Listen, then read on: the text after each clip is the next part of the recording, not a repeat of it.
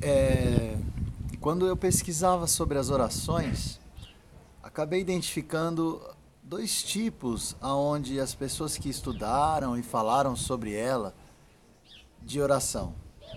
Uma seria uma oração pacífica e a outra uma oração de súplica. No primeiro momento eu pensei que havia uma só correta, e aí eu tentei buscar informações para saber qual delas seria a melhor. A oração pacífica seria aquela onde nós conversamos com o Pai, falando da nossa comunhão com Ele, sabe? É, do nosso amor, do nosso relacionamento íntimo e pessoal com Ele.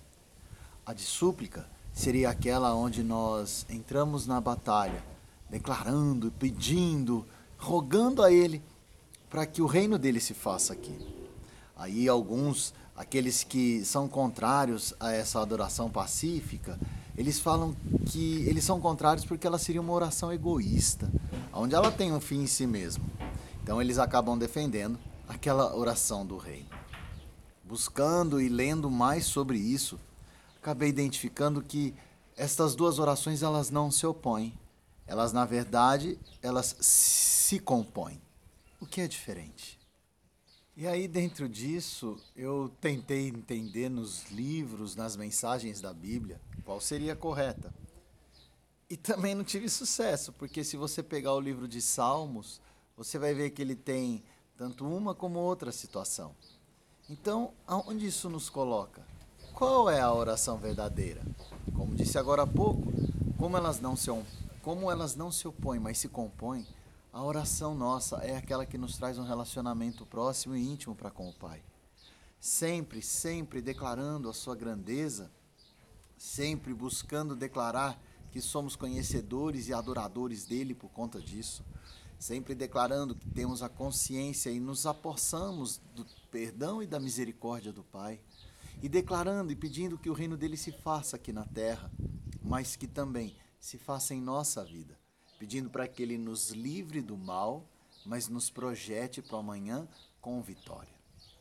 Dentro disso, então, percebi que a oração é um momento de comunhão e intimidade com o Pai. Na nossa concepção do cristão, é quando colocamos todo o nosso clamor para fazer um pedido, para fazer uma conversa, para ter uma conversa com o nosso Criador. O grande detalhe é: será que nós estamos tendo conversas produtivas com Deus? Hoje muitas pessoas têm dificuldade, né? Nós já até falamos sobre isso, salvo engano, que as orações são tão curtas, são tão efêmeras e na maior parte das vezes só são egoístas, né? Só buscam resplandecer a glória de Deus em nossas vidas, não querendo que a glória de Deus venha para o reino. Então nós temos que ter a partir de agora, ou enfim, nós temos que ter com o nosso amadurecimento, melhor dizendo, uma conversa mais profunda com o nosso Pai é como se você estivesse agora entrando no quarto e conversando com aquele que está do teu lado, sabe? Com o teu pai, com aquele que vai projetar o teu amanhã, com aquele que vai te dar o carinho e a, a consciência de que tudo vai dar certo. É uma conversa íntima, pessoal e amiga.